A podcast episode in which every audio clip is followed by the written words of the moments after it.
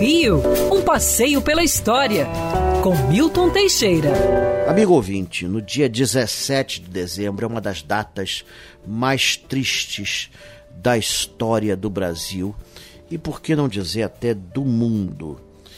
Nessa data, 17 de dezembro de 1961, pegava fogo em Niterói o Gran Circus norte-americano, nossa, que pertencia à família Stefanovich.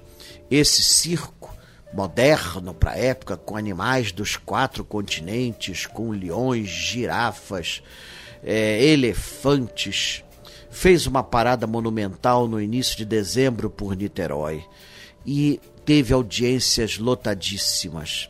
No dia 17 de dezembro, logo depois dos malabaristas se apresentarem, uma malabarista viu a cobertura pegando fogo. Dizia-se que ela era a prova de fogo, mas ao contrário, era, ela não era, e com isso o fogo se disseminou com grande rapidez. Por incrível que pareça, uma elefanta, Sofia, assustada, acabou abrindo um caminho onde muita gente se salvou. Mesmo assim, morreram centenas de pessoas. Há uma estimativa que fala em apenas 504 crianças mortas, fora os adultos.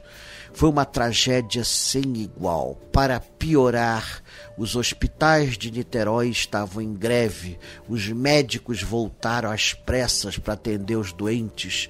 Muitos médicos do Rio de Janeiro se ofereceram para tratá-los, como Ivo Pitangui, que estava em início de carreira e foi um dos muitos. Senhoras da sociedade abandonaram a segurança de suas mansões e foram se oferecer como enfermeiras. Quem tinha remédios em casa doou os remédios. Foi um movimento geral, mesmo assim, foi um número elevadíssimo de mortos.